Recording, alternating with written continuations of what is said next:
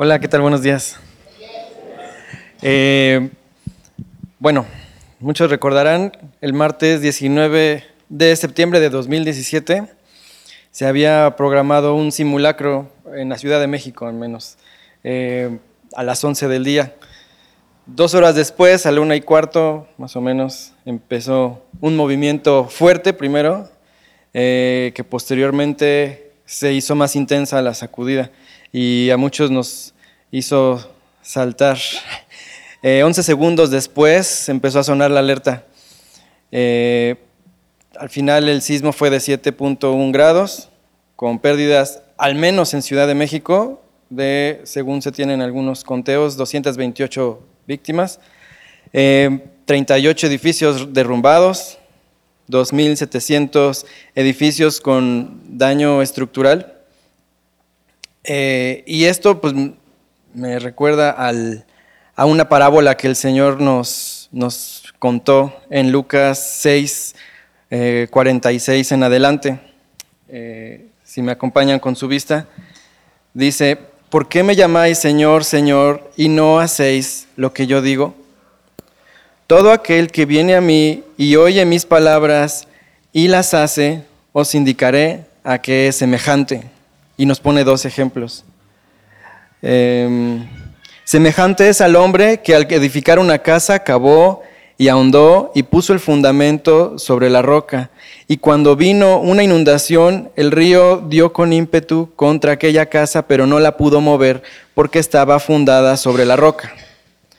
Mas el que oyó y no hizo semejante es al hombre que edificó su casa sobre la tierra, sin fundamento, contra la cual el río dio con ímpetu y luego cayó y fue grande la ruina de aquella casa. Bueno, este, esta parábola antes o al principio la llegaba a entender como una enseñanza de fe. ¿En dónde está la fe? Está en la roca y la roca es Jesús. Y lo bonito de la palabra es que en un momento te puede decir eso, pero en otro momento te dice otra cosa, que no es distinta, que no se contradice, pero que complementa. Y aquí algo bien eh, interesante que podemos ver es eh, que hay algo más. Jesús compara nuestras vidas con la de un constructor.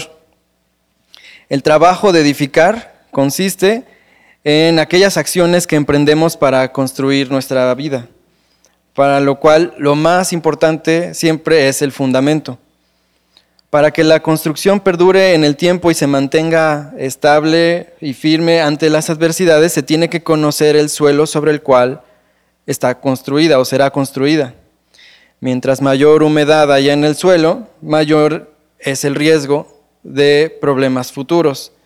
Los estudios eh, de mecánica de los suelos pues hacen el análisis de cada una de las capas que hay y que van a ayudar para tomar las decisiones en cuanto a la profundidad o materiales y los sistemas de construcción y cimentación que se van a llevar a cabo. Eh, y que van a ser adecuados para reducir los riesgos. Por eso es importante lo que vemos aquí en la palabra del Señor, cavar y ahondar y poner el fundamento sobre la roca. Es decir, para resistir en la vida, para tener estabilidad eh, espiritual, se tiene que, tenemos que ir a Cristo, tenemos que escuchar su palabra, ¿sí? Pero quedarse hasta aquí no, eh, no sirve de mucho. Y quiero que bueno, cuando yo trataba de poner esto, me imaginaba, fácilmente me llegaron a la mente situaciones y personas. ¿Cuánta gente busca a Dios en algún momento de su vida? Y a lo mejor la introducción nos puede servir como ejemplo, eh, ya sea por situaciones especiales o por problemas. Ora, reza, medita, repite mantras, practica rutinas, religiones, eh, recomendaciones se aísla, se abstiene, se aleja de situaciones, de personas y prácticas dañinas y sin embargo la vida sigue llena de grietas. Y esto es porque no se está acudiendo a Cristo y a su palabra, pero lo más importante, que es lo que, lo que la esencia de este pasaje, es em, para que todo esto tenga efecto tenemos que practicar y vivir su palabra. Solo así podemos tener esa garantía de obtener una casa resistente, sólida, eh, que permanece de pie por mucho tiempo. El futuro de nuestra vida está determinado por aquellas pequeñas acciones que vamos haciendo día a día. Eh, y si no contienen estos tres elementos, tarde o temprano vamos a caer.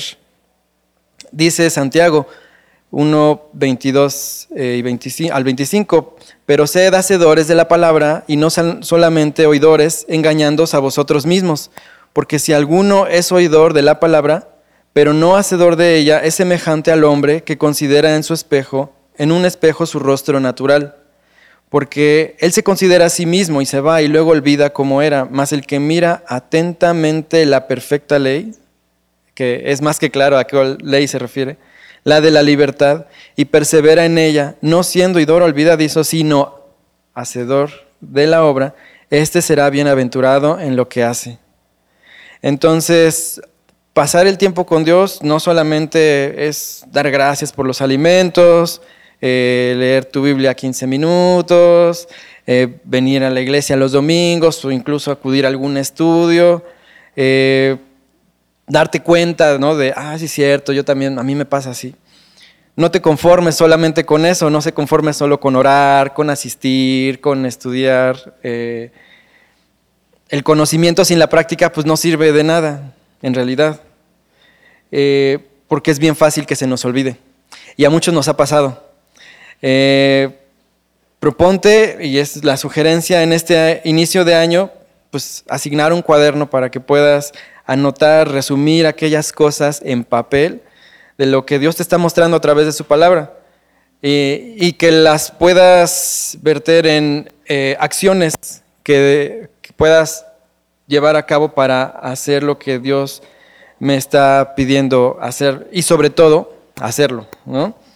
Eh, en esta parábola nos habla de, hacer y de practicar, no quedarnos solamente con la teoría, pues muchos conocemos la escritura y es muy fácil quedarnos ahí a la mitad seguro no soy el único que les pasa, de repente te llega alguna duda, alguna pregunta y dices, algún día la voy a resolver o llegando y se te olvida, ¿no? Es ese espejo que de repente se nos va. Pero si la notas y te comprometes y pues te pones en acción, seguramente cuando pase el tiempo y vengan los, las tempestades, nos vamos a poder mantener firmes. Yo le doy muchas gracias a Dios por esta iglesia porque hay muchos hermanos de usted, como ustedes, a quienes conozco, que les doy muchas gracias a Dios por sus vidas, porque son personas que, viven la palabra, pero no estamos, eh, no tenemos la, la certeza. Tenemos que hacerlo siempre, no nada más una vez.